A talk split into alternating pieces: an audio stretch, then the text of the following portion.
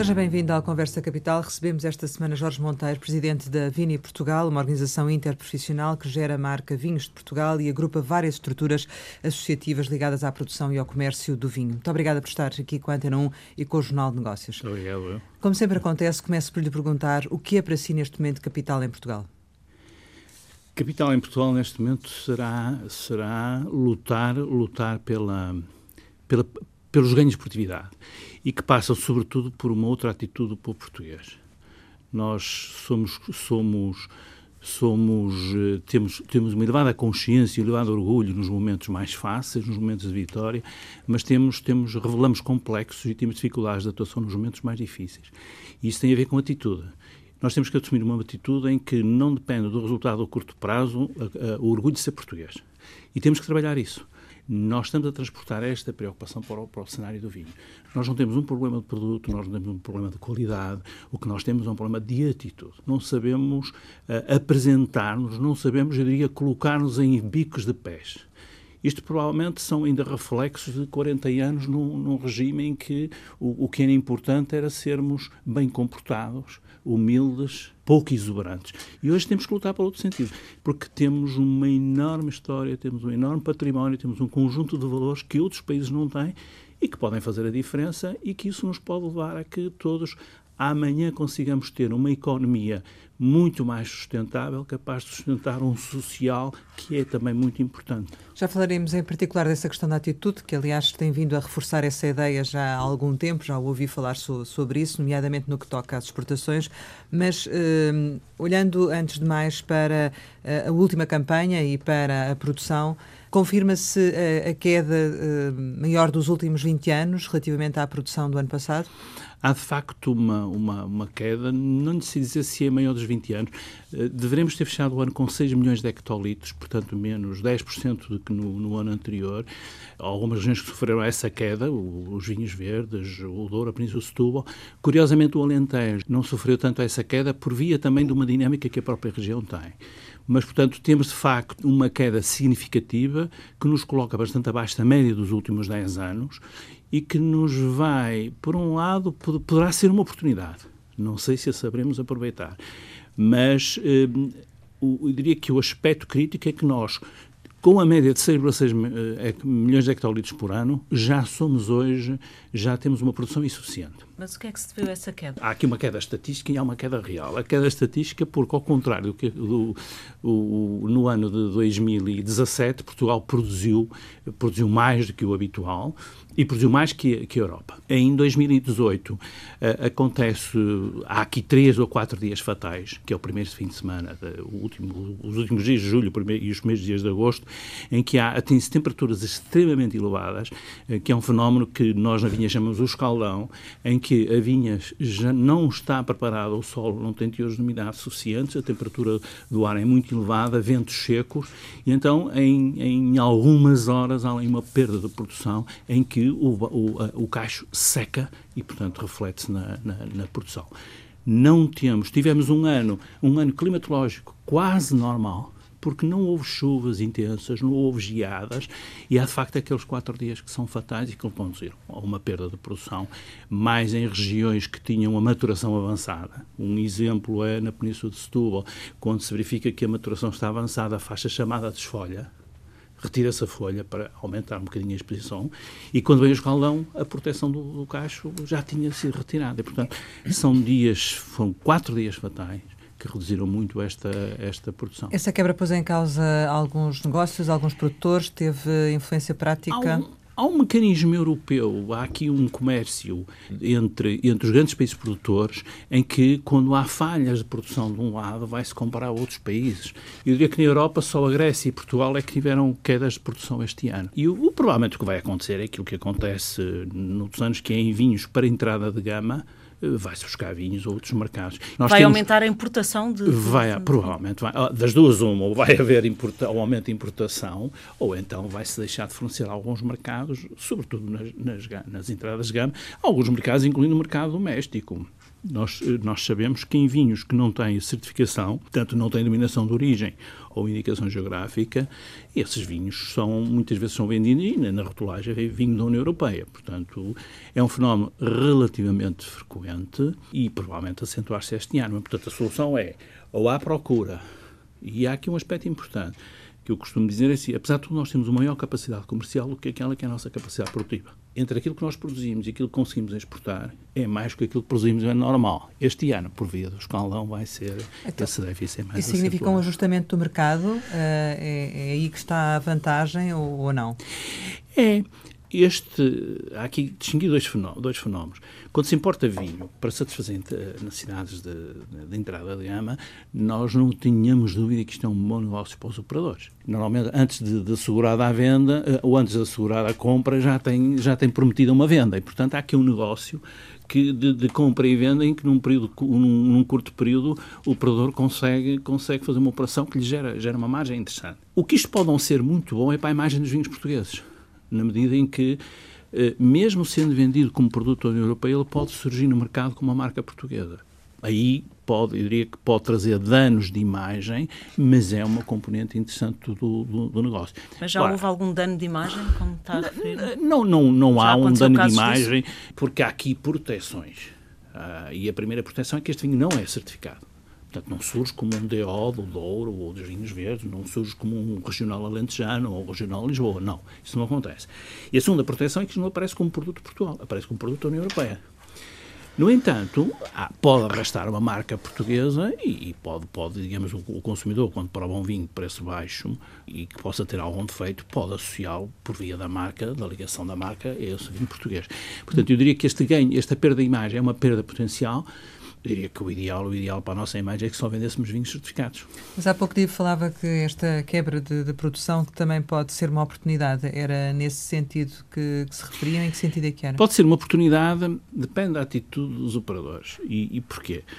Porque, teoricamente, quando há escassez de matéria-prima, temos uma grande oportunidade de fazer valorizar o produto. Ou seja, imagine-se, não havendo este mecanismo de ir buscar, de fazer um reaprovisionamento num país vizinho, nós poderemos aproveitá-lo para, perante uma escassa produção, fazer aumentar os preços. Eh, o preço do vinho este ano vai aumentar, é isso? É, é, é teoricamente, sempre que há carência de matéria-prima, há aqui uma oportunidade e os preços sobem. Como existe um mecanismo regulador entre os países da União Europeia eh, é, é, um problema que não é tratado coletivamente, é tratado individualmente. As empresas podem optar por preferir por, por ir buscar vinho a, uma, a, um fornecedor alternativo para manter o nível de negócio, em vez de uh, perder clientes, oportunidades de negócio, mas fazer subir o seu, o seu preço. Mas a sua opinião é que é o vinho devia de aumentar este, o preço. O preço esse é um dos pontos fracos, eu acho. Na minha perspectiva, assim, coletivamente, era mais interessante fazer subir o preço médio, aproveitando esta oportunidade, fazer subir o preço médio. Obviamente que nós sabemos que um preço médio não faz com ganhos incrementais, mas esta era uma oportunidade, provavelmente, de fazer crescer mais alguns cêntimos o preço médio dos vinhos portugueses, que cresceu. E o, preço médio, o preço médio de vinho português cresceu de 2017 para 2018, 18 passou de 2,60 para 2,71. É um aumento muito interessante. Agora, era bom que continuasse e aproveitando agora este efeito de uma escassa produção. Mas refere-se aos mercados nacionais e internacionais? Internacionais. Falo só nos internacionais. Só nos internacionais, nos internacionais. é isso que está. Porque é. é aí também que acha que ganhávamos eh, a tal atitude. Claramente, claramente. O esforço que se faz no mercado doméstico, nós temos, ao contrário de outros países, nós temos uma baixa pressão à exportação, porque, primeiro, nós somos um pequeno produtor mundial, representamos 2%.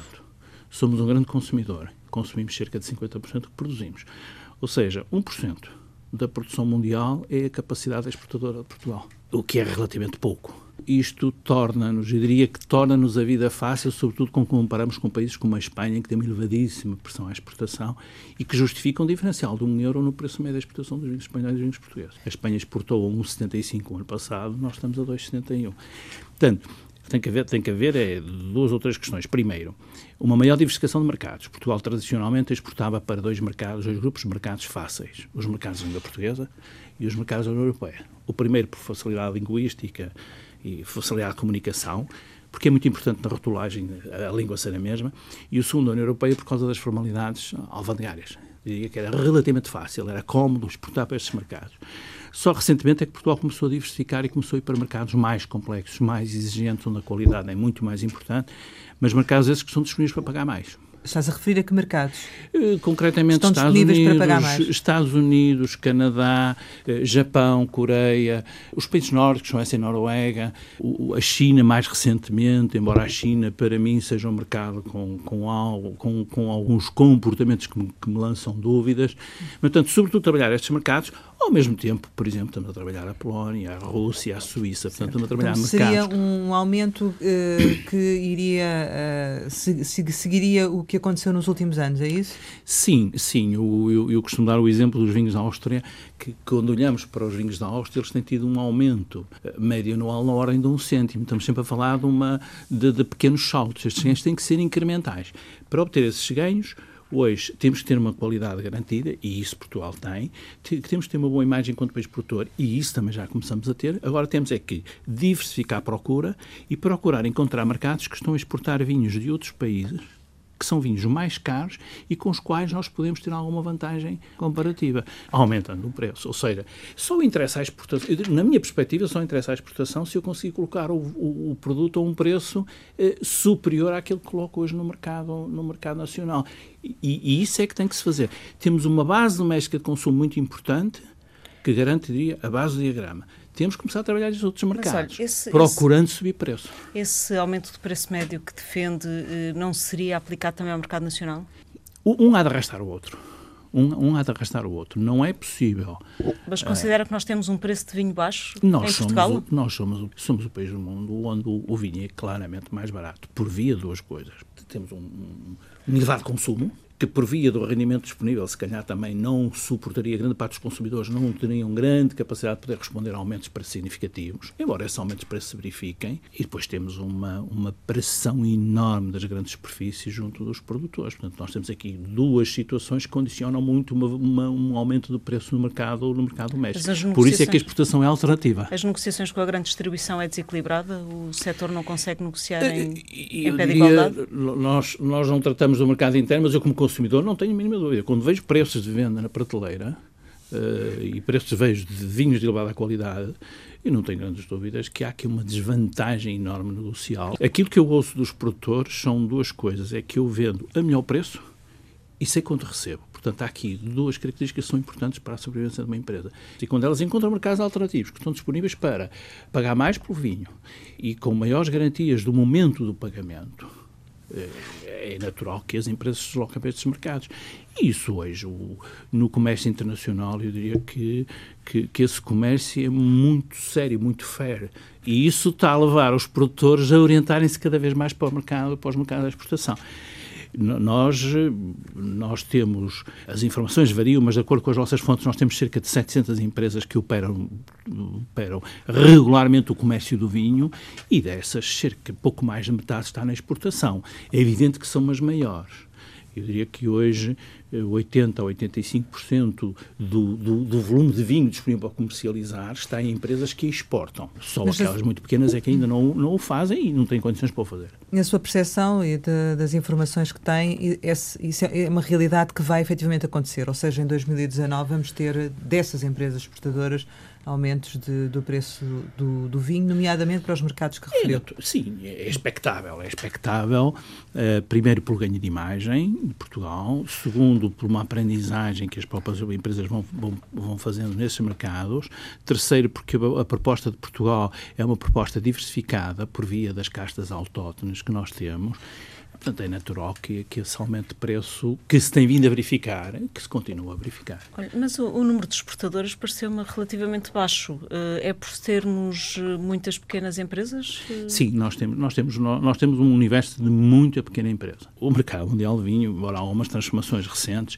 é um mercado muito diversificado. Ainda há dois anos, o líder mundial, a maior empresa mundial de, vinhos, não representaria mais de 4% do mercado mundial. Eh, quer se olhe para a Constellation ou para a Barefoot, o vinho é, por sua natureza, um negócio muito fragmentado, em que as maiores empresas não representam mais de 4% do mercado mundial. E Portugal reflete-se um bocadinho esta dimensão, talvez um bocadinho mais acentuada pela nossa divisão da propriedade.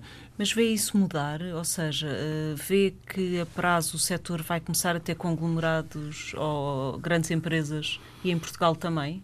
O que se está a verificar já, e pode ir nesse sentido, é que temos cada vez mais empresas multirregionais. Nós tínhamos ainda há pouco tempo, Portugal era dominado por, por empresas que se especializavam numa região. Uh, tínhamos empresas nos vinhos verdes, ou na Península de Setúbal, ou no Alentejo, a única exceção seria... O exemplo do vinho do Porto era, era, era paradigmático. Tínhamos a Salgrap como grande empresa, a maior empresa portuguesa, que já era multirregional, e o que estamos a verificar e o ano 2018 é um bom exemplo. O que estamos a verificar é que estas empresas hoje começam a investir nas outras regiões, fora do seu ambiente mais, diria, mais, mais favorável, onde tem maior conhecimento, estão claramente a transformar-se em empresas multirregionais. Isso implica um aumento de dimensão, mas eu creio que é, sobretudo, não é a dimensão que procuram, o que procuram é aproveitar o mesmo canal. No fundo, o consumidor de verdes é, é pode ser o consumidor de Alentejo, o consumidor de, de Algarve, até que é uma, empresa, uma, uma região que neste momento começa a ser muito apetecível. E, portanto, o que é que temos? Temos todo um conjunto de canais que são os mesmos, independentemente da dominação de origem da região. Então, as empresas estão a fazer investimentos fora das suas regiões estão-se a transformar de especialistas numa região em empresas multirregionais. Provavelmente isso vai trazer um ganho de, de dimensão. Essa é a dimensão. E temos capacidade ou, ou há interesse em captar investimento estrangeiro? Isso está a acontecer ou não? Está, uh, acontece, e esse é um elemento muito curioso que nós procuramos utilizar, por exemplo, no mercado francês, que é convencer os consumidores franceses que se os investidores franceses vêm para Portugal é porque os nossos vinhos têm, algum, têm características interessantes. Mas são sobretudo franceses, é isso? Sobretudo franceses, mas temos exemplos de brasileiros que estão a investir em Portugal, temos exemplos de suíços que estão a investir em Portugal, mas é um fenómeno muito, de muito pouca expressão. Mas faz falta? Precisamos de mais ou nem por isso? Eu diria que para o negócio não. Eh, eu diria que o que poderia ser interessante no investimento estrangeiro seria para nos auxiliar nos processos de comercialização no ganho. Há também exemplos cá portugueses já de empresas que estão a participar e a assumir participações financeiras em distribuidoras mundiais. Esse, se calhar, é muito mais importante neste momento do que propriamente o capital eh, estrangeiro que vem investir aqui. Nós temos que passar de uma fase que é claramente a exportação para uma fase de internacionalização. Nós temos que estar mais presentes e esse é um dos pontos, juntamente com a atitude, esse é um dos pontos fracos da fileira neste momento. Temos que estar mais presentes lá fora. Não basta ir com, com, com, com os vinhos vendê-los. É preciso depois, é preciso fazer uma exploração de mercado, é preciso estabelecer contactos contínuos com, com quem nos, nos importa, com quem distribui, com quem depois vende a retalho. Portanto, isso passará muito mais por uma de duas ou ambas as soluções. Uma delas é as empresas portuguesas, que são tendencialmente micro, associarem-se lá fora para ganhar escala, e para assegurar uma maior presença. Mas isso já acontece também, não é? Já acontece, mas devia acontecer mais. Nós temos dois ou três exemplos o, no Douro os Douro Boys, depois os Vaga Friends, mas que são, trabalham muito o marketing coletivo. Mas nós temos que trabalhar a distribuição, a importação e a distribuição. E provavelmente seria a construção. Há seis ou sete empresas que hoje já têm as suas filiais lá fora mas já são as maiores empresas portuguesas. A questão é que provavelmente as pequenas não têm condições de estabelecer essas filiais. Uma das soluções podia juntarem-se e constituírem essas filiais, eh, representando, e se, for um, se isto for um, um, uma associação de empresas que tem vinho verde, Douro, Alentejo, dilui-se um bocado a concorrência porque cada uma é especialista a, a na sua... Portugal também não deveria ajudar a fazer esse... Está fora da nossa. Há aqui duas questões. Primeiro, é, está fora da nossa missão porque a missão da Vini Portugal é sobretudo promover a imagem. Uh, mas ao promover a imagem organizamos um conjunto de eventos que também uh, vão, vão nesse objetivo de promover a imagem, mas depois arrastam as empresas para, para assegurar uma presença física maior nesses mercados. Envolver-os na distribuição choca sobretudo com, primeiro, o modelo de financiamento da Vini Portugal, e, segundo, com a incapacidade de poder prestar esse serviço a todos. O que é que nós estamos a fazer? Estamos a criar as, as figuras de embaixadores em alguns mercados, e começou pelo mercado dos Estados Unidos, em que esse embaixador já começa a fazer algumas aproximações comerciais. Mas no momento em que ele estabelece a primeira ponte, esse embaixador tem que saltar fora porque estamos a entrar no domínio do negócio. Uhum. E esse domínio já não é nosso. Outro modelo que, que há uma empresa portuguesa que o fez é comprar participações em distribuidoras mundiais. Nós vamos citar mesmo isto como exemplo. Muitas das empresas pensam que quando vendem o primeiro eh, contentor, iniciaram a exportação. Não é. Eu inicio uma exportação quando vendo o segundo o contentor. O primeiro contentor é uma experiência. Uh, o meu importador comprou porque acredita no meu produto, mas ainda não tem uma resposta do mercado. Mas entre a venda do primeiro contentor e a venda do segundo contentor, eu tenho que estar presente neste mercado. Eu tenho que acompanhar, eu tenho que acompanhar muito perto a venda daquele contentor. Porque eu tenho que explicar ao importador, eu tenho que explicar ao distribuidor o que é que o vinho português tem que os outros produtos podem não ter. Eu tenho que ir ao retalhista uh, explicar e falar do vinho. E, portanto, isto, este para mim é um dos, também um dos grandes calcanhares, ou talvez o calcanhar daqueles vinhos portugueses. Nós acreditamos que quando vendemos o primeiro contentor iniciamos a exportação. Não. Não é também isso um pouco o que pensa o, o Estado, que é que o vinho faz por si próprio, que não precisa de, de ajuda, que não precisa de apoio ou, ou não? O próprio, setor, o próprio setor sente-se bem é, assim. É, é, eu diria que quando no seguimento do estudo Porter se avança e se propõe ao Governo a constituição da Vinha Portugal e a criação de uma taxa de promoção, é talvez na expectativa de tornar o setor autónomo na definição das suas estratégias, torná-lo menos vulneráveis a ciclos ou a circunstâncias políticas mas também permitir que seja o próprio setor a definir a estratégia. Para onde quer ir, como é que quer ir e a que ritmo quer ir. E, portanto, apesar de tudo, nós temos, eu diria que o setor se tem dado bem com este, com este modelo. Uh, desde 2004, que, tirando um, um incidente em 2006, uh, em 2012 há algumas hesitações, mas desde 2004 para cá que o setor tem crescido nas exportações. Nós, o ano, passado, fechamos com 803 milhões de euros. E há sempre muita expectativa e é, muita esperança de E muita esperança. Mas há uma questão que é importante também perceber. Nós éramos, em 2004, éramos sobretudo um exportador de vinhos licorosos, Porto e Madeira. Os mercados internacionais, mercados mundiais licorosos, são mercados com fadiga, saturados. E o que Portugal tem acontecido, tem acontecido em Portugal é que está a crescer com os vinhos de mesa a um ritmo mais elevado que o que os números demonstram, porque está a encobrir a fadiga dos mercados mundiais. De... Portanto, nós, nós este ano fechamos, eh, Portugal exportou 60%, 60% do valor exportado é vinho, e 40% é que é licorosos. É uma mudança que vocês querem? É uma, é uma mudança que, que queremos porque é o mercado dos vinhos que está mais aberto, mais receptivo e tem um maior potencial de crescimento. Mas olha, é possível continuar a fazer crescer as exportações sem ser pelo preço médio, pela quantidade também, tendo a nossa área vitivinícola a dimensão que tem? Eu diria que o nosso crescimento das exportações há de se fazer por duas vias. Pelo preço médio e pela redução do consumo doméstico. Seria possível aumentar a área uh, vinícola? A, a vinha é extremamente regulada na União Europeia. Existe um mecanismo de emissão de direitos eh, que é muito limitado, que é 1 e 2%, 2, 1 ou 2% da área disponível no, no, no, país, mas que, de um modo geral, as entidades certificadoras das denominações de origem não têm, não, têm, não têm conseguido aproveitar esse crescimento. Portanto, não há esse crescimento sequer. Embora haja uma cota de crescimento anual, não tem sido aproveitado. Mas há um outro fenómeno que não podemos esquecer, é que independentemente dessas, dessas autorizações para plantação, o que está a haver é um, um abandono natural, sobretudo nas regiões do norte, da vinha famílias, eh, porque a vinha era, era muito uma, uma Mas cultura de subsistência. É porque isso sim, já tinha acontecido sim, no passado, não é? Sim, sim. Hum. Há uma, há um, eu diria que há aqui uma limpeza de ficheiros em toda a Europa, aqui há três anos, em que Portugal estava ainda com 220, 230 mil hectares e baixou para 190. E esses 190 mil é, não foi o programa de arranque que, que, que surge com a reforma de 2006, acabou por ser um abandono natural da vinha. Famílias que vivem na, nas zonas do interior, em que os filhos têm outros objetivos na vida, não, não vão continuar com o negócio dos pais, até porque são parcelas muito pequenas, por si só não garantiriam, não garantiriam um rendimento económico que, que justificasse a fixação na terra. Essas famílias vão, vão perdendo condições físicas, vão morrendo. Mas nos últimos e há um anos não houve um regresso à terra como... Há uma imagem de regresso à terra. O que há, sobretudo, é... Nós somos um país produtor de fruta. O viticultor é um produtor de fruta e esse está a haver um abandono.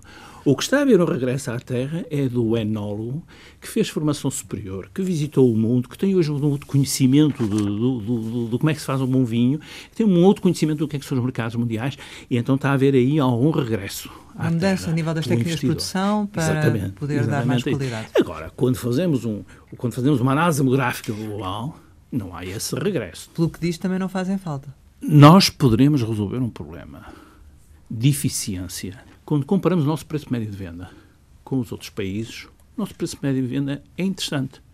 É superior ao da África do Sul, é superior ao da Espanha, é superior ao da Austrália, mesmo o do Chile. O problema é os nossos rendimentos por hectare. Nós temos rendimentos por hectare muito baixos.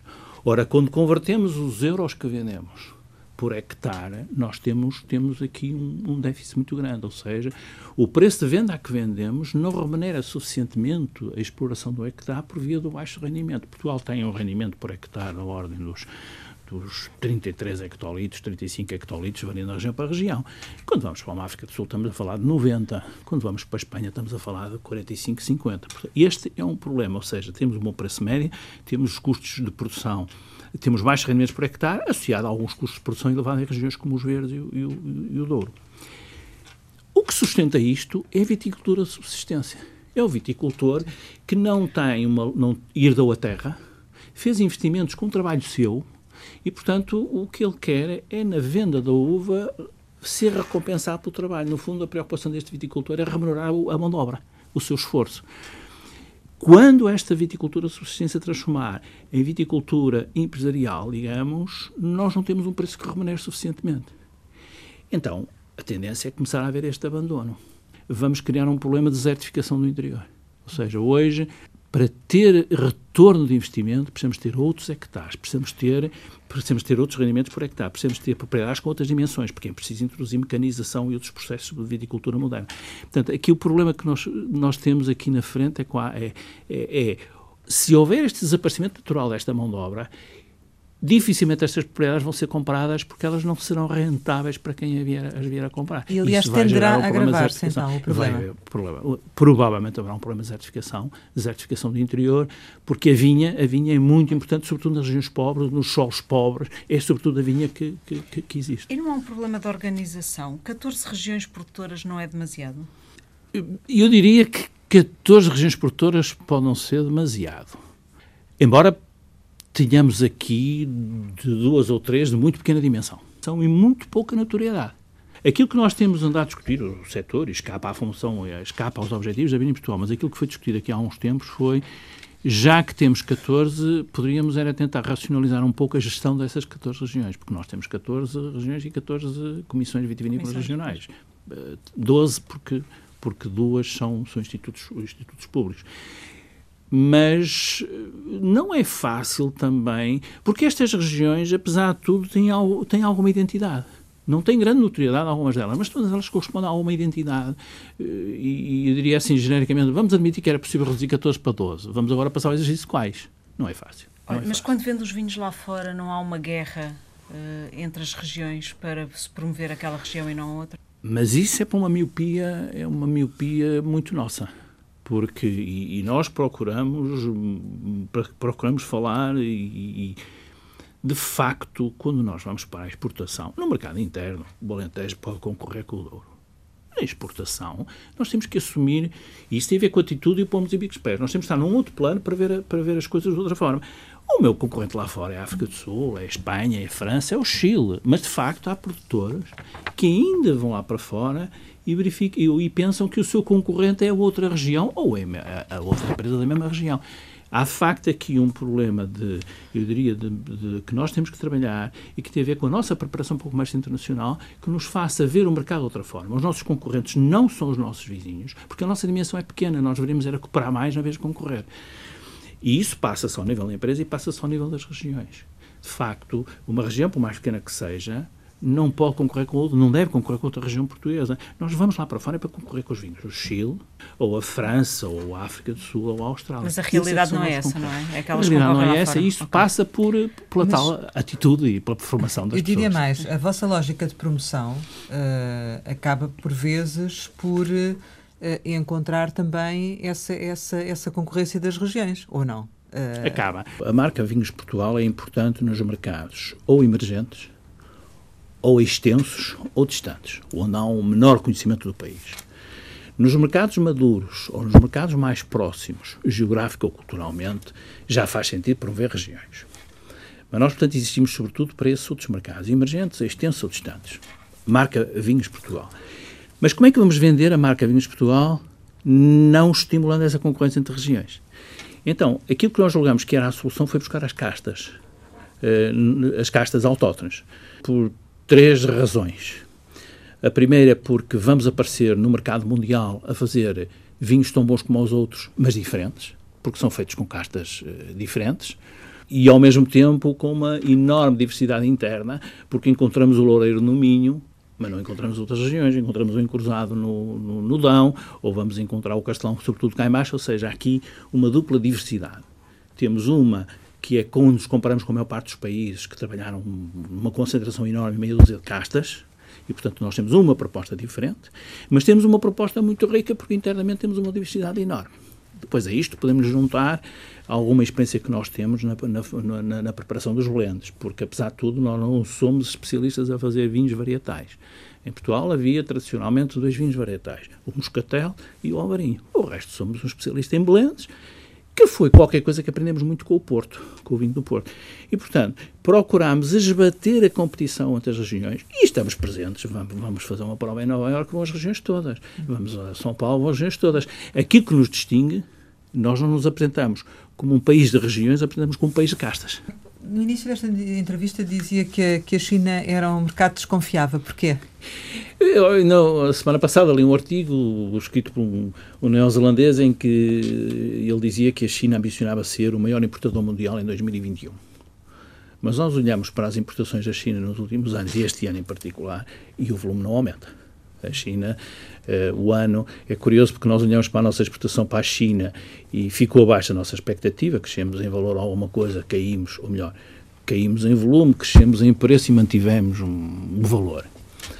Eh, eh, e esta, esta, este dado deixa-nos está abaixo da nossa ambição. Então não vai continuar mas, a apostar no mercado mas, não? não? Não, vamos, vamos. Vamos uh, e pela via do valor, pela via do preço médio.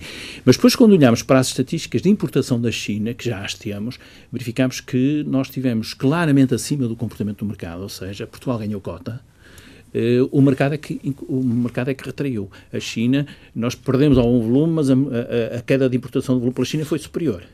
Nós ganhamos algum valor, mas o mercado o chinês não ganhou valor. Ou seja, Portugal ganhou, melhorou a sua posição competitiva naquele mercado. Onde é que eu quero chegar? Deixa-me deixa um bocado expectante e começa a ter dúvidas, mas a China tem tido comportamentos não muito lineares. Não é, eu, eu olho para, para os últimos anos e não consigo projetar a China no primeiro, primeiro importador mundial em 2021. Não consigo. Foi durante muitos anos um mercado de vinhos franceses. Hoje é o mercado de vinhos australianos. Mas é um mercado onde Portugal tem um potencial de valorização muito grande. Não acredito que venhamos a vender muito mais vinho para lá mas acredito que vamos vender a muitos melhores Então, quais são os três principais mercados de promoção e exportação? Aqueles que nós, neste momento. Não tradicionais, digamos assim. Eh, é Estados Unidos, Canadá e uh, a China está, diria, em quarto lugar. O Brasil tem tido. O Brasil. Um, o Brasil tem sido um mercado muito interessante para nós. Mas com mais potencial para crescer, qual é? Eh, eu continuo, dependendo das conjunturas políticas, eu diria que o maior potencial é, é os Estados Unidos, o Canadá ainda temos potencial fora da, da, da, do Quebec. Uh, mas, por exemplo, a Suíça temos um potencial de valorização enorme. A Suíça é para aí, em preço médio, é o nosso quarto ou quinto mercado. Maior preço médio. Mas nós somos o oitavo em preço médio, nós somos o oitavo fornecedor da Suíça. Qual é a conclusão que tiramos daqui? É que temos um potencial de valorização de preço muito elevado naquele mercado. Portanto, nós temos é que trabalhar a imagem aí e, e começar a prever os melhores mercados. Há mercados que foram muito marcados por uma imigração. Certo. que levava sobretudo o, o, vinho do labrador, o vinho que, que ia, ainda hoje há muito fenómeno das chamadas carrinhas brancas que chegam na segunda-feira a estes mercados e que levam o, o bacalhau, o presunto, o chouriço, o vinho, e isto eh, prejudica a imagem do, do, do, país. Mas a Suíça é claramente um mercado onde nós sentimos que não vamos vender muito mais vinho, mas podemos vender o vinho a muito melhor preço. Não é o mesmo vinho a melhor preço. É isso substituindo vinhos de entrada de gama por vinhos de gama média gama mais alta. Portanto, e onde é que estamos em queda? No Reino, e onde é que estamos em queda? O, este ano, as nossas quedas são Macau e Hong Kong eh, e, e Rússia são aqueles que, que, que onde e Angola, esqueci-me do mais importante. Pois. Angola caímos 14%.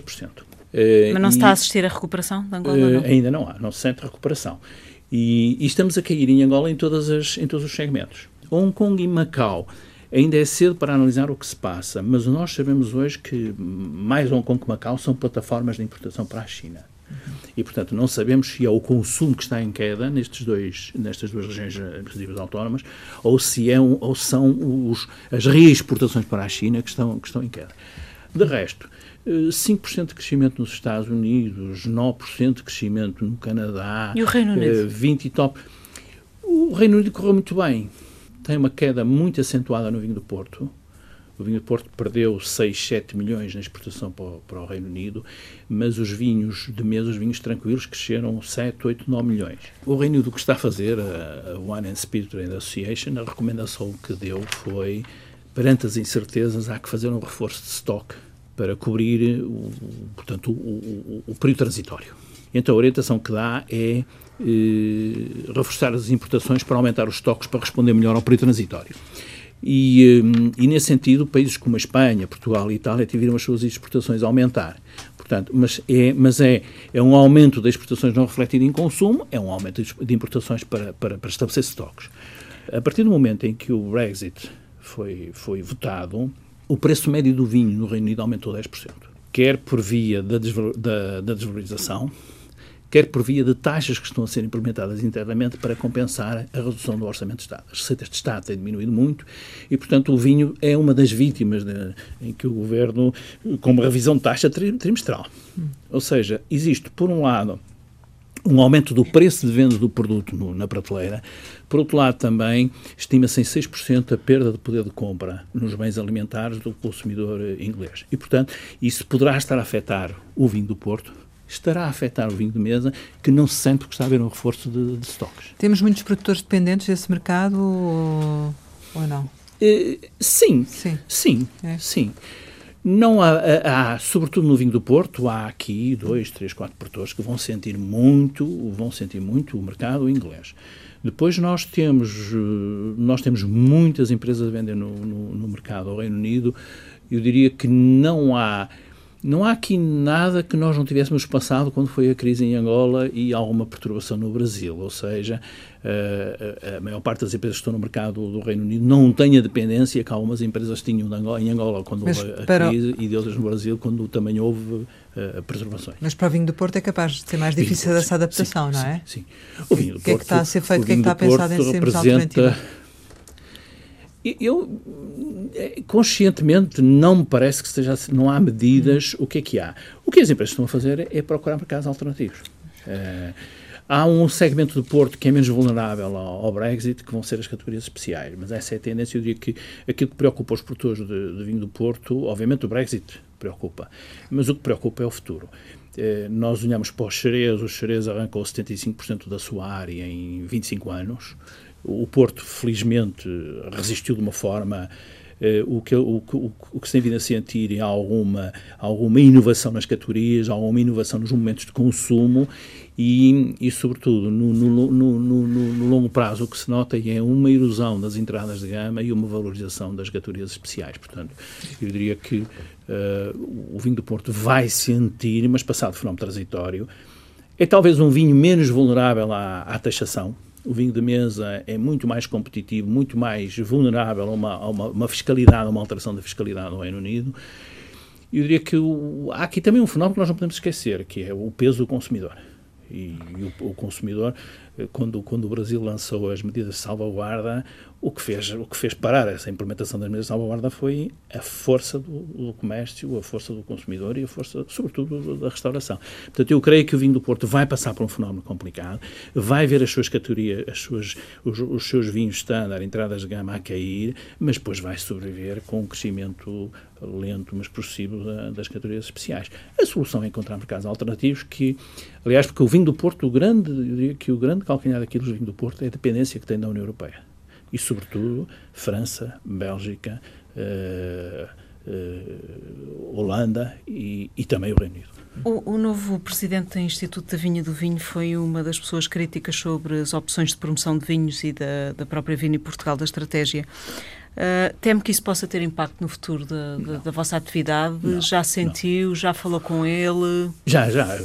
Com muita, muita, muita. Eu diria que não nos encontramos diariamente, mas todas as semanas nos encontramos e conversamos. Há aqui duas questões, que é os planos da Via em Portugal passam por um processo muito complicado. Nós, quando fizemos esta revisão do, do plano estratégico há cinco anos, nós tivemos dois anos.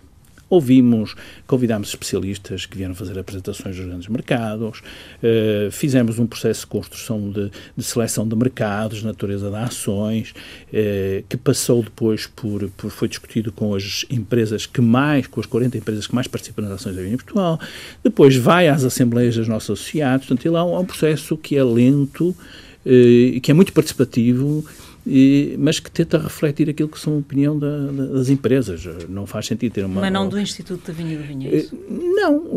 Eh, Foi eu, diria, eu, diria que, eu diria que deve ser o setor a estabelecer essa estratégia. E, e eu tenho a certeza que essa é a perspectiva do, do, do, do Presidente do IVV.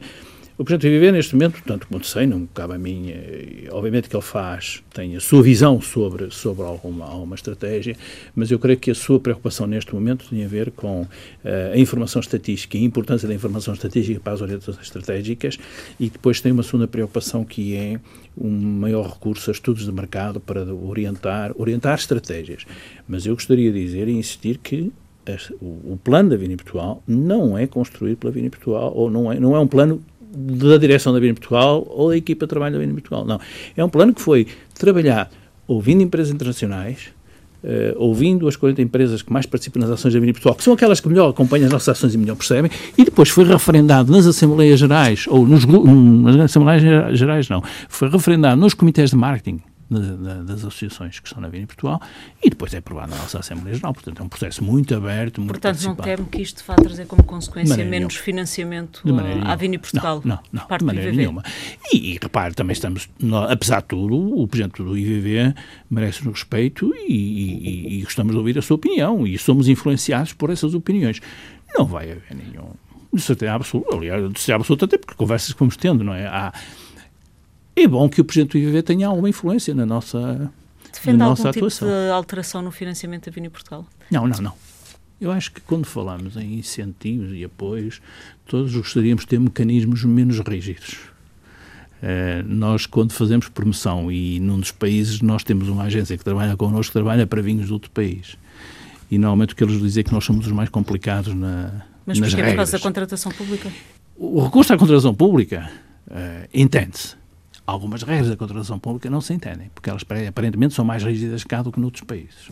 Chegamos ao final e, como habitualmente, lançamos algumas palavras para uma resposta rápida. A primeira é Instituto do Vinho do Porto e do Douro. Uma organização com uma competência técnica enorme e, com, e que tem internacionalmente um grande respeito. Capola Santos. O ministro que sabe muito agricultura, que está muito sensível para, para, para o vinho e que tem sido, tem sido um amigo do vinho.